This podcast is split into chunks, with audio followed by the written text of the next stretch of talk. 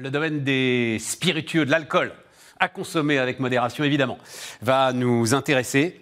Euh, J'en suis ravi parce que euh, c'est une, enfin, une terre d'entrepreneuriat et en même temps on raconte assez rarement. On a raconté beaucoup d'histoires euh, autour de la bière. Il y a énormément d'histoires autour de la bière. Alors pour le coup là j'ai deux entrepreneurs belges donc ils connaissent l'ensemble de ces histoires.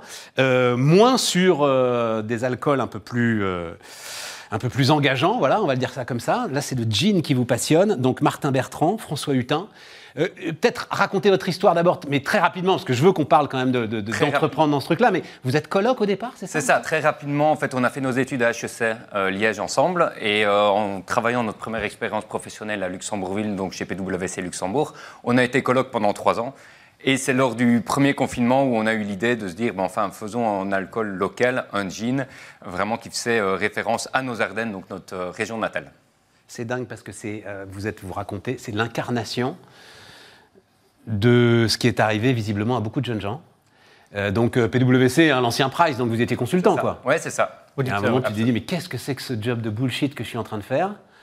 Euh, Ça te saisit pendant le confinement et Oui, puis on a tu vraiment- pars parce que c'est quand même de l'agriculture, qu'on le veuille ou non, enfin quelque chose comme ça, quoi. En fait, on travaille donc avec la plus vieille distillerie, de, la plus ancienne distillerie de Belgique, euh, la distillerie Radermacher, qui existe depuis sept générations. Radermacher. Et donc voilà, qui travaille vraiment pour nous euh, ce produit d'exception. Donc nous, on élabore vraiment la recette avec un chef, donc un- un- l'ancien second Père Gagnère, qui maintenant travaille en Belgique Et qui est belge. et qui est belge, bien évidemment. Et donc euh, avec nous, on a élaboré la recette et donc on s'est euh, dirigé Non, non, non, mais vers, euh, attends, attends. D'abord, pourquoi est-ce que vous faites du gin?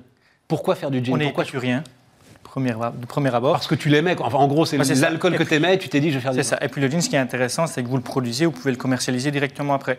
Vous n'avez pas besoin de le faire vieillir, ou en tout cas, la plupart du temps, vous ne le faites pas vieillir. Ouais. Et donc, c'est ça le grand avantage du gin. Et alors, vous pouvez partir ben, vraiment sur euh, ce qui vous plaît le plus, c'est partir sur des recettes euh, vraiment personnalisées. Et c'est vraiment un alcool qui plaît de plus en plus donc, au niveau Belgique, mais également, ben, on voit en France que c'est vraiment un alcool qui arrive euh, de Ouais. plus en plus euh, fort. Parce qu'il peut se marier avec énormément de choses. C'est cela, c'est cela. Et c'est vraiment un alcool à mélanger.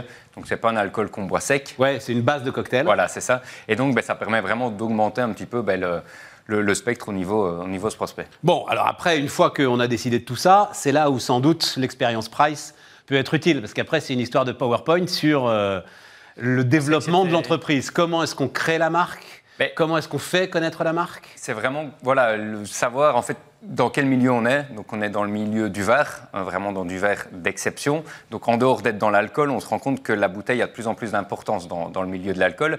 Donc c'est avant tout ben, développer une belle bouteille, puis développer des goûts euh, fantastiques également. Mais on se doit vraiment d'avancer de ces deux, euh, de, de front au niveau de ces deux aspects en fait. Mais tes premiers clients, c'est euh, hôtel, café, restaurant? Et les personnes privées également. Ouais, mais les- vraiment alors, les cavistes. Attends, attends, parce que euh, pour que ce soit les personnes privées, ça veut dire qu'il faut que tu sois distribué. Donc ça veut dire que C'est et tu disais, c'est les cavistes qui te distribuent, pas, C'est pas, ça, pas la grande distribution, principalement. Ouais, c'est ça. C'est ça, principalement. Et alors, ce qu'on a travaillé beaucoup, c'est sur les réseaux sociaux, qui sont très puissants pour ça. Et alors, ben, forcément, le premier achat, il se fait à l'œil, dans le milieu des spiritueux. Et après, ben, le deuxième Il se achat. fait à l'œil, ce que tu veux dire, il se fait à l'œil, c'est l'aspect de la Sur la bouteille. effectivement. Ouais. Et alors, c'est vrai est- deuxième- j'avoue qu'il il se passe quelque En chose. fait, nous, donc, on habite à la y compris dans le toucher de la bouteille. Oui, en fait, absolument. Elle est très ouais. Et nous, bah, en habitant tout près du Luxembourg, où bah, c'est vrai que le, le domaine des spiritueux est, est très puissant là-bas, on a des, des rayons remplis de gin et donc il faut être très fort visuellement. On se rend compte que si on n'est déjà pas fort visuellement, c'est très compliqué de vivre dans ce milieu-là, en fait. Et donner une petite apparence. Alors, tu vas me dire de quoi? De terroir, de luxe, Alors de. le vert, c'est vraiment pour rappeler le côté sapin, donc des Ardennes belges, les forêts, etc. Et alors le côté doré d'Ardena, c'est pour parler, va- voilà, faire parler l'automne, le coucher de soleil euh, qui, qui se couche derrière les, les forêts, etc. Donc ça, on a vraiment travaillé avec une euh, Le graphiste. sapin, je vais le voir, mais alors le coucher de soleil derrière la Bah, forêt. c'est ça, on a vraiment été très loin dans le, dans, le, voilà, dans le projet de la bouteille en travaillant avec une graphiste vraiment qui est spécialisée là-dedans et qui travaille dans le secteur des spiritueux. Et donc qui a vraiment apporté sa touche un peu haut de gamme, un peu. Mais attends, après, il faut, euh, parce que tu dis les réseaux sociaux, etc. et tout, à la limite, tu viens voir Bismart aussi, euh, très bien, c'est intéressant, tu racontes ton histoire, mais après, il faut aller taper aux portes, quoi. Après, c'est le bouche à oreille. Le bouche à oreille. Vous goûtez, vous Vous parlez à êtes deux 10 quand même, enfin, il y a des commerciaux qui ont été Mais recrutés. nous, on a été très fort, c'est au niveau euh, des réseaux sociaux, où on a vu la mais les puissance réseaux des réseaux sociaux, Mais en ouais. fait, on est rentré, en- donc on rentrait en contact avec les cavistes.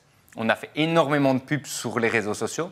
Et en fait, ben, les cavistes qui initialement nous n'avaient pas spécialement répondu, euh, ben, il y a les clients qui ont été voir leur caviste pour voir s'ils avaient le jean suite en fait à notre travail sur les réseaux sociaux. Donc tu Et dis, comme ça parce que c'est ça qui m'intéresse, c'est là où je veux en venir, pardon hein, de me servir un peu de toi, mais pour euh, apprendre aussi euh, comment ça se passe. Le premier investissement à faire, c'est acheter de la pub sur les réseaux sociaux? C'est quelque chose qui, à l'heure actuelle, est primordial, encore plus dans un secteur trop concurrentiel comme l'alcool, Ouais. qui Pour est le. ouais, c'est ça. C'est vraiment le, le secteur concurrentiel numéro un dans le monde, même devant l'automobile. Donc, faut se démarquer, faut être vu. Et c'est plus maintenant, à l'heure actuelle, avec une pancarte le long des autoroutes, qu'on va être vu. C'est via la pub Facebook.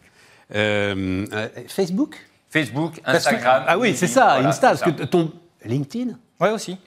Ah, dis donc Ça a bien marché, ça. En fait, c'est c'est deux- c'est des marchés totalement différents. On se rend compte vraiment que nous, la partie distributeur, euh, cavis, ben, on va également pouvoir les toucher via LinkedIn et vraiment ben, Facebook, Instagram, plus comme le- enfin, la, la personne individuelle, Le consommateur. le consommateur final. C'est bio? 100% bio. C'était vraiment l'idée de mettre euh, l'Ardenne en bouteille. Et donc, ben, on se devait euh, de travailler en 100% bio. Non, mais t'es d'accord quand même que.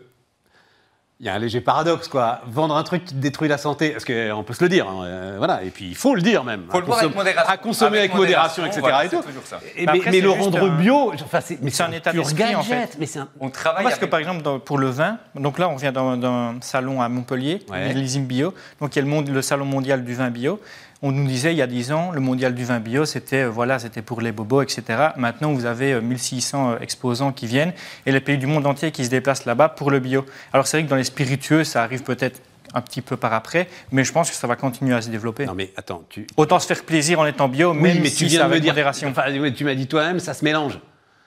Ah bah oui, c'est sûr. Donc, donc tu vas le mélanger avec quoi? Avec un tonique qui sera. Bah, nous, on travaille par exemple avec des toniques, par exemple plus style euh, anglais, euh, qui sont vraiment de fabrication plus artisanale. Moins sucré. Après, il n'y a rien à faire. La majorité des toniques, on sait, ben, il y a vraiment deux marques en Belgique et en France qui prend le, le dessus. Ah bah oui. Après, si on fait l'effort également d'acheter un jean bio d'un certain prix, ben, on fait l'effort jusqu'au bout ça. pour prendre un tonique de qualité.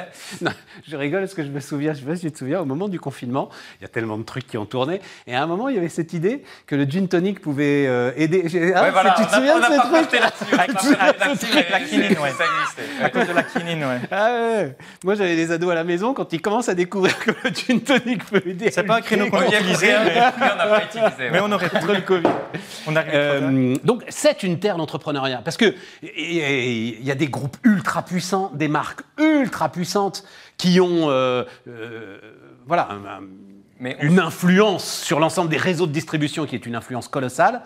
Et néanmoins, ces réseaux, ils sont en demande en fait On d'innovation, de nouveautés. On se rend compte que, voilà, encore plus depuis les confinements, ben, euh, le, le consommateur veut consommer local.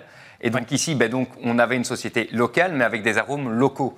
Euh, donc c'est pas un gin euh, fait en Belgique à base d'ananas, non, c'est vraiment avec des arômes de chez nous et également ben, voilà, du, du nord de la France.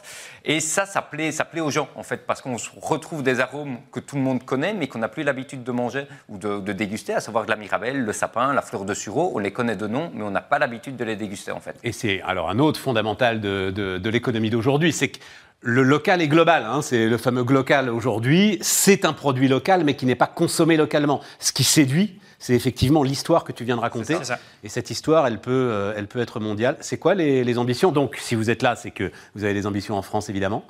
Mais Exactement. derrière, c'est des ambitions, euh, c'est On des a ambitions vraiment envie voilà, de, de développer, on a voulu mettre l'Ardenne en bouteille pour l'exporter aux plus nombreux, donc ça c'est vraiment l'idée de base. Donc on revient bah, du salon de Montpellier euh, Millésime Bio, où on a bah, donc, fait beaucoup de contacts dans le monde de la distribution française. Donc voilà, dans, dans les prochains mois, on se retrouvera vraiment dans les plus gros cavistes français. Euh, donc ça c'était vraiment notre objectif majeur. Et également, donc, on a été en contact avec donc, des euh, distributeurs en Italie, euh, au Japon également, au Québec et aux USA. Donc c'est vraiment l'idée d'exporter l'Ardenne euh, pour la faire découvrir au plus grand nombre. Magnifique Ça s'appelle Arduena Spirit. Allez voir ça avec modération.